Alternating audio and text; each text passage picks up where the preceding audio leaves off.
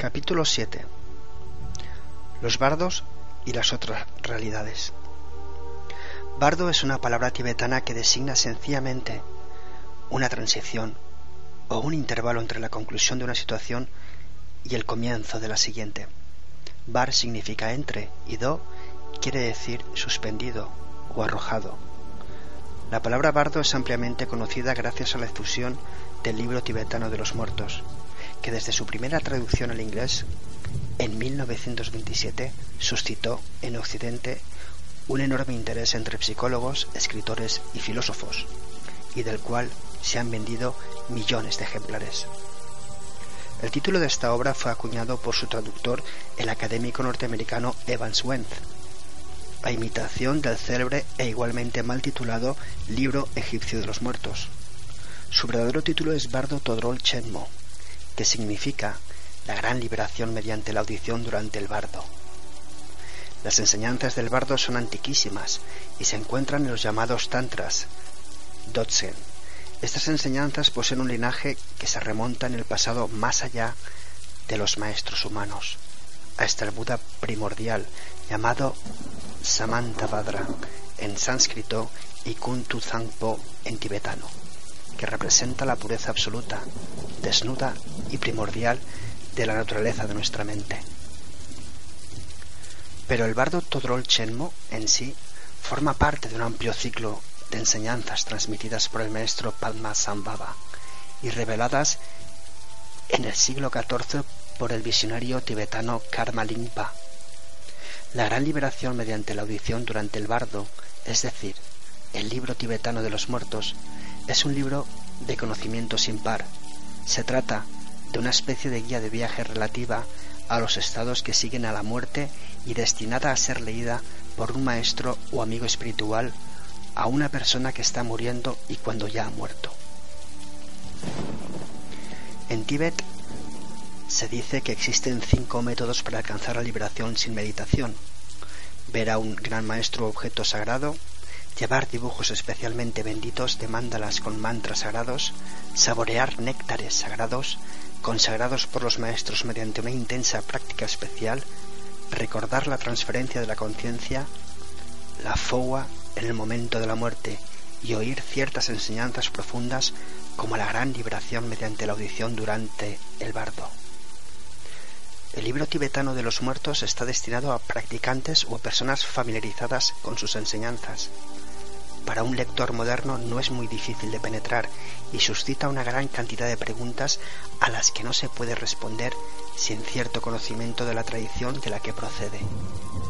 Hay que tener en cuenta que este libro no puede utilizarse ni entenderse por completo si no se conocen las instrucciones no escritas que se transmiten oralmente de maestro a discípulo y que son la clave de su práctica. Así pues, en el presente libro expongo las enseñanzas que Occidente ha empezado a conocer por medio del libro tibetano de los muertos, en un contexto muchísimo más amplio y más general. Los bardos. A causa de la popularidad del libro tibetano de los muertos, la gente suele asociar la palabra bardo con la muerte. Es cierto que los tibetanos utilizan bardo en el lenguaje coloquial para designar el estado intermedio entre la muerte y el renacimiento, pero su significado es mucho más amplio y profundo. Es en las enseñanzas sobre el bardo donde podemos apreciar mejor, quizá que en ninguna otra parte, hasta qué punto es exhaustivo y profundo el conocimiento de los Budas sobre la vida y la muerte, y cuán inseparable es lo que llamamos vida de lo que llamamos muerte, cuando ambas se ven y se comprenden claramente desde la perspectiva de la iluminación.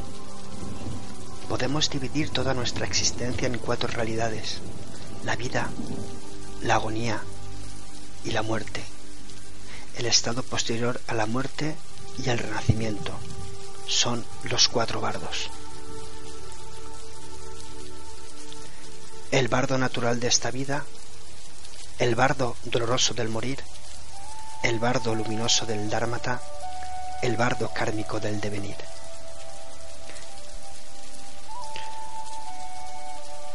Primero, el bardo natural de esta vida abarca todo el periodo que transcurre desde el nacimiento a la muerte, En el estado actual de nuestros conocimientos, esto puede parecer más que un simple bardo, más que una transición, pero si pensamos en ello, veremos claramente que, en comparación con la enorme longitud y duración de nuestra historia kármica, el tiempo que pasamos en esta vida es relativamente breve en realidad.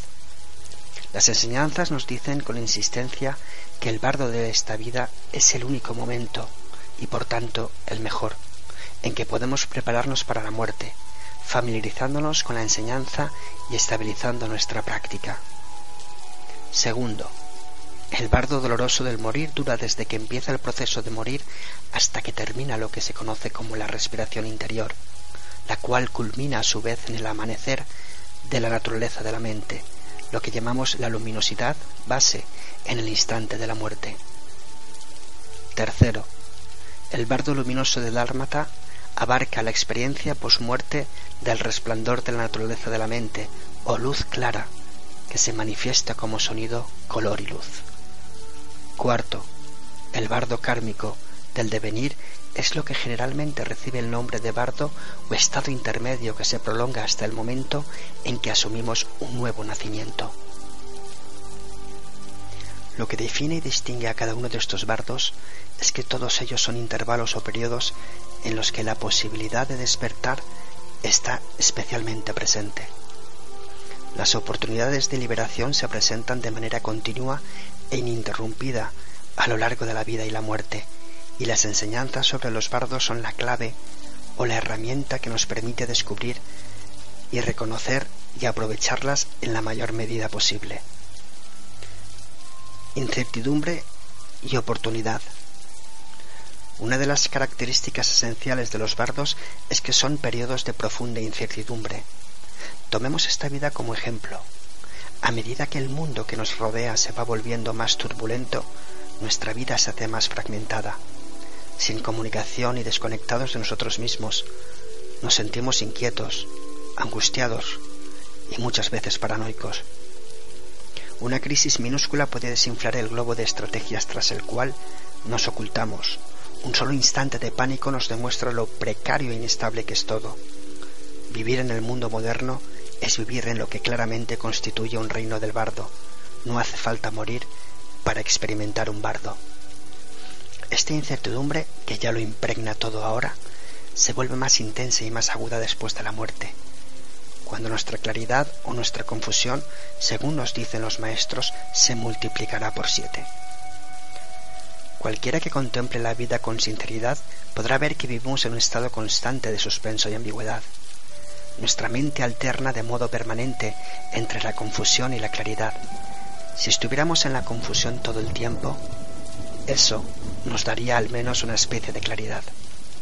Pero lo más misterioso de la vida es que a veces Pese a toda nuestra confusión, también podemos ser verdaderamente sabios. Esto nos demuestra que es el bardo, una continua y desconcertante oscilación entre la claridad y la confusión, la perplejidad y la revelación, la certidumbre y la incertidumbre, la cordura y la locura. En nuestra mente, tal como ahora somos, la sabiduría y la confusión surgen simultáneamente, o como decimos los budistas, son coemergentes. Esto significa que nos enfrentamos a un constante estado de elección entre las dos y que todo depende de cuál elijamos. Esta incertidumbre permanente puede hacernos parecer todo sombrío y casi desesperado, pero si la contemplamos más a fondo, observaremos que por su propia naturaleza crea huecos espacios en los que continuamente florecen profundas oportunidades de transformación, es decir, siempre y cuando seamos capaces de verlas y aprovecharlas. Puesto que la vida no es sino una perpetua fluctuación de nacimiento, muerte y transición, las experiencias del bardo nos ocurren constantemente y son parte fundamental de nuestra constitución psicológica. Por lo general, Empero, permanecemos ajenos a los bardos y sus huecos, ya que nuestra mente pasa de una situación supuestamente sólida a la siguiente, sin prestar atención a las transiciones que siempre se están produciendo. De hecho, como las enseñanzas nos ayudan a comprender, cada instante de nuestra experiencia es un bardo, en el que cada pensamiento y cada emoción surge de la esencia de la mente y vuelve a morir en ella. Como indican las enseñanzas, es sobre todo en los momentos de intenso cambio y transición cuando tienen ocasión de manifestarse la verdadera naturaleza primordial de nuestra mente, comparable al cielo. Permíteme que le ponga un ejemplo. Imagínese que un día vuelve del trabajo a casa y se encuentra la puerta forzada, colgando de los goznes. Han entrado a robar. Entra en su casa y descubre que se han llevado todo lo que poseía. Por un instante queda paralizado por el sobresalto y en su desesperación pasa frenéticamente por el proceso mental de intentar recrear lo que ha desaparecido. Pero la idea se impone. Lo ha perdido usted todo. Su mente inquieta y agitada queda atónita y cesa todo pensamiento, y de pronto se presenta una repentina y profunda serenidad, casi una experiencia de dicha. Ya no ha de luchar, no ha de esforzarse, porque en ninguna de estas opciones hay esperanza. Ahora solo le queda rendirse, no tiene otra elección. De modo que en un instante ha perdido algo precioso, y a continuación, justo en el instante siguiente, descubre que su mente está reposando en un profundo estado de paz, cuando se presente esta clase de experiencia, no se precipite a buscar soluciones de inmediato. Permanezca un rato en ese estado de paz, deje que se convierta en un hueco, y si descansa verdaderamente en este hueco, contemplando la mente, podrá vislumbrar la naturaleza inmortal de la mente iluminada. Cuanto más profunda sea nuestra sensibilidad y más aguda nuestra atención a las asombrosas oportunidades de percepción radical que nos ofrecen en la vida estos intervalos y transiciones, más preparados estaremos para cuando se produzcan de un modo incomparablemente más poderoso e incontrolado en el momento de la muerte. Esto es muy importante, porque las enseñanzas del bardo nos dicen que hay momentos en que la mente está mucho más libre de que de costumbre, momentos mucho más poderosos que otros, que conllevan una carga y unas implicaciones kármicas mucho más fuertes. De entre ellos, el momento supremo es el de la muerte. En ese momento, el cuerpo queda atrás y se nos ofrece la, la mayor oportunidad posible de liberación. Por consumado que sea nuestro dominio espiritual, estamos limitados por el cuerpo y su karma. Pero con la liberación física de la muerte viene la más maravillosa oportunidad de culminar todo aquello por lo que nos hemos estado esforzando en nuestra práctica y en nuestra vida. Aun en el caso de un maestro supremo que ha alcanzado la realización más elevada, la última y definitiva liberación, llamada parinirvana, amanece únicamente en la muerte. Precisamente por eso, en la tradición tibetana no celebramos las fechas de nacimiento de los maestros, celebramos su muerte, su instante de iluminación definitiva. Durante mi niñez en Tibet y en años posteriores, Escuché un gran número de relatos acerca de grandes practicantes e incluso de yogis y legos en aparentes corrientes que murieron de un modo asombroso y espectacular. Hasta ese último instante no habían exhibido jamás la profundidad de su realización y el poder de la enseñanza que habían llegado a encarnar. Los tantas dotse, las antiguas enseñanzas de las que proceden las instrucciones relativas al bardo, hacen mención de una ave mítica, el Garuda, que nace completamente desarrollada.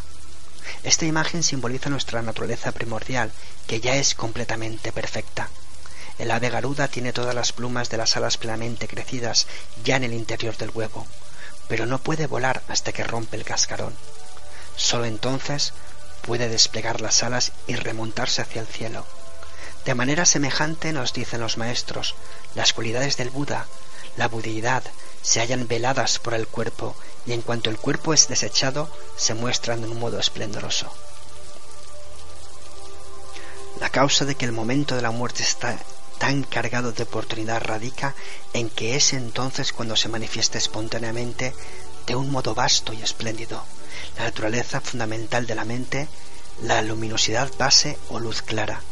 Si en ese instante decisivo somos capaces de reconocer la luminosidad base, dicen las enseñanzas, alcanzaremos la liberación.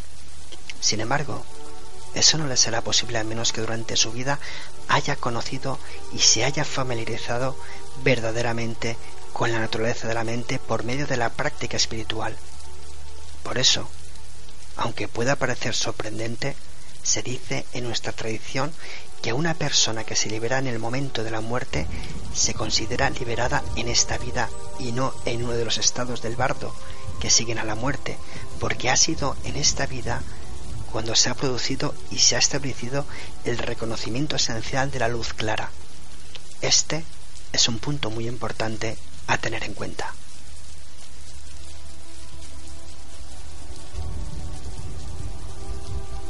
Las otras realidades.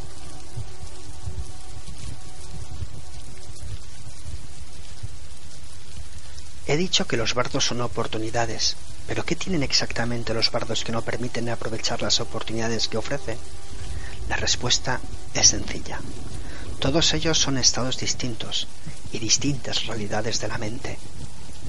En la práctica budista nos preparamos mediante la meditación para descubrir con precisión los diversos aspectos interrelacionados de la mente y para entrar hábilmente en distintos planos de conciencia. Existe una clara y exacta relación entre los estados del bardo y los planos de conciencia que experimentamos a lo largo del ciclo de la vida y la muerte. Cuando pasamos de un bardo a otro, ya sea en la vida o en la muerte, se produce un correspondiente cambio de conciencia en el que podemos llegar a familiarizarnos mediante la práctica espiritual y finalmente llegar a comprender por completo puesto que el proceso que se despliega en los bardos de la muerte está, diríamos, que incrustado en las profundidades de nuestra mente, también se manifiesta en muchos aspectos durante la vida. Existe, por ejemplo, una nítida correspondencia entre los grados de sutileza de conciencia por los que pasamos al dormir y al soñar y los tres bardos asociados con la muerte. Dormirse es semejante al bardo del morir, en el que los elementos y procesos mentales se disuelven, abriéndose a la experiencia de la luminosidad base. Soñar es comparable al bardo del devenir, el estado intermedio en que se tiene un cuerpo mental, clarividente y muy móvil, que pasa por todo tipo de experiencias. En el estado onírico también tenemos una clase de cuerpo semejante, el cuerpo del sueño, en el que vivimos todas las experiencias de la vida onírica. Entre el bardo del morir y el bardo del devenir hay un estado muy especial de luminosidad o luz clara llamado, como ya he dicho, el bardo de Dharmata. Se trata de una experiencia que le sucede a todo el mundo, pero son muy pocos los que pueden siquiera percibirla, y mucho menos experimentarla por completo, ya que sólo puede ser reconocida por un practicante experto. Este bardo de Dharmata corresponde al periodo intermedio entre el dormirse y el principio de los sueños. Naturalmente, los bardos de la muerte son unos estados de conciencia mucho más profundos que los estados del dormir y el soñar, y mucho más poderosos por sus relativos grados de sutileza, se corresponden y muestran la clase de relaciones y paralelismos que existen entre los distintos planos de conciencia.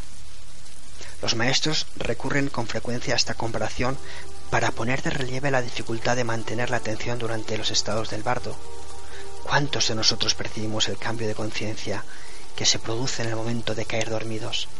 ¿O el momento del dormir en que aún no han empezado los sueños? ¿Cuántos de nosotros percibimos siquiera que estamos soñando cuando soñamos? Se comprende, pues, lo difícil que será permanecer atentos y conscientes en el tumulto de los bardos de la muerte. La actitud de su mente en los estados de dormición y de sueños indica cuál será la actitud de su mente en los correspondientes estados del bardo la forma en que reacciona cada uno ante los sueños, pesadillas y dificultades, por ejemplo, puede revelar la manera en que reaccionará después de la muerte.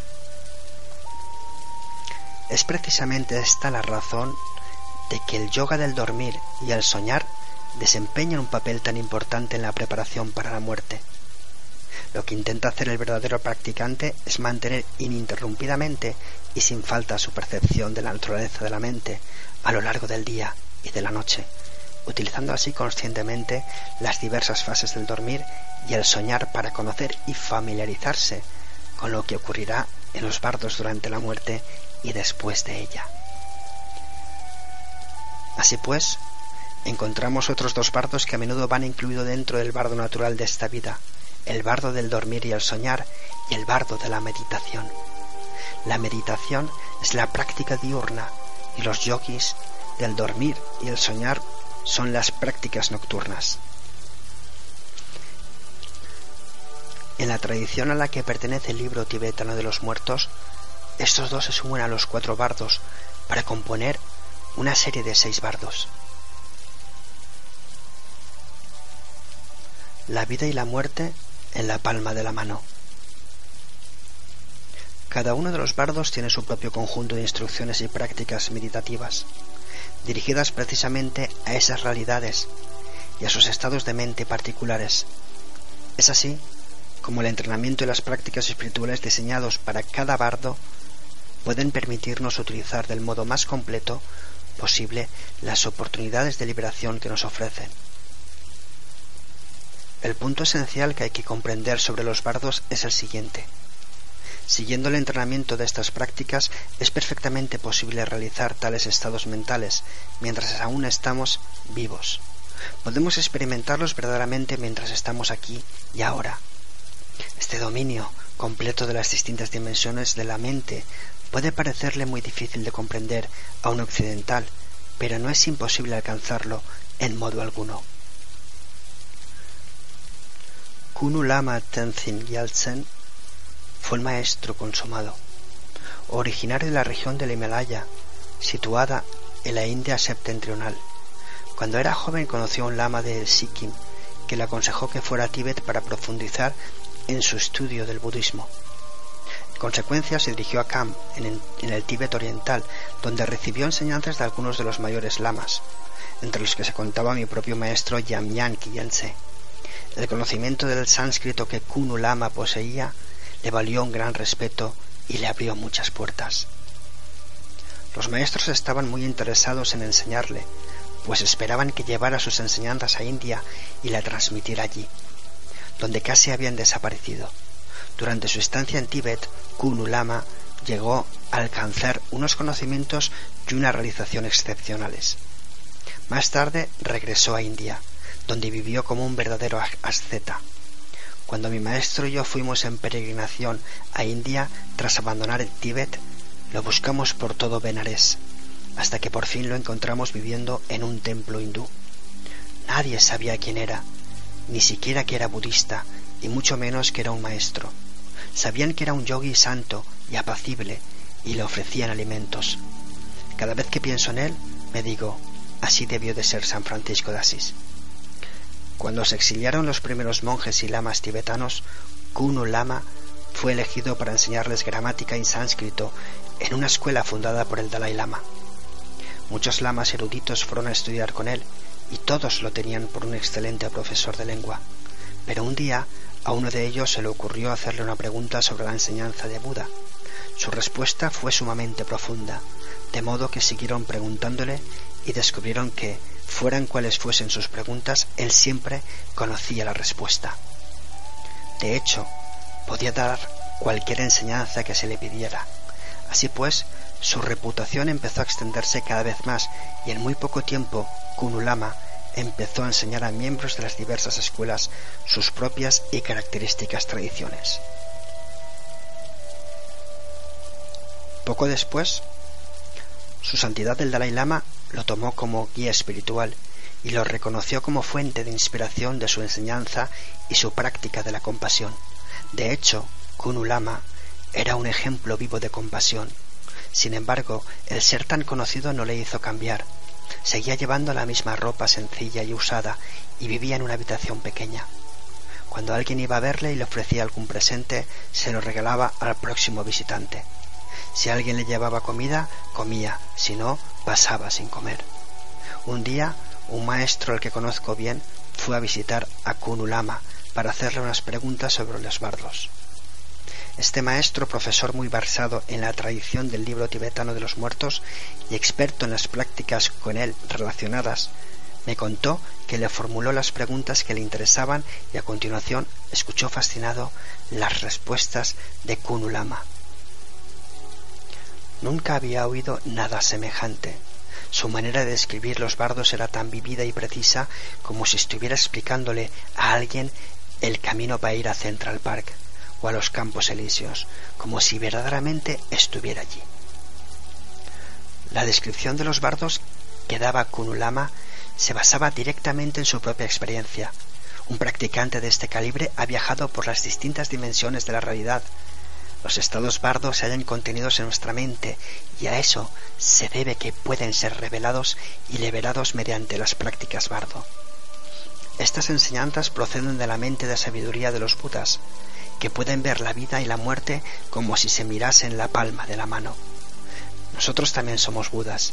Así pues, si podemos practicar en el bardo de esta vida y profundizar cada vez más en la naturaleza de nuestra mente, podremos descubrir este conocimiento de los bardos y la verdad de estas enseñanzas se desplegará en nosotros por sí misma. Por eso, el bardo natural de esta vida es de la máxima importancia. Es aquí y ahora donde se lleva a cabo la preparación completa para todos los bardos. El modo supremo de prepararse es ahora, se ha dicho, alcanzando la iluminación en esta vida.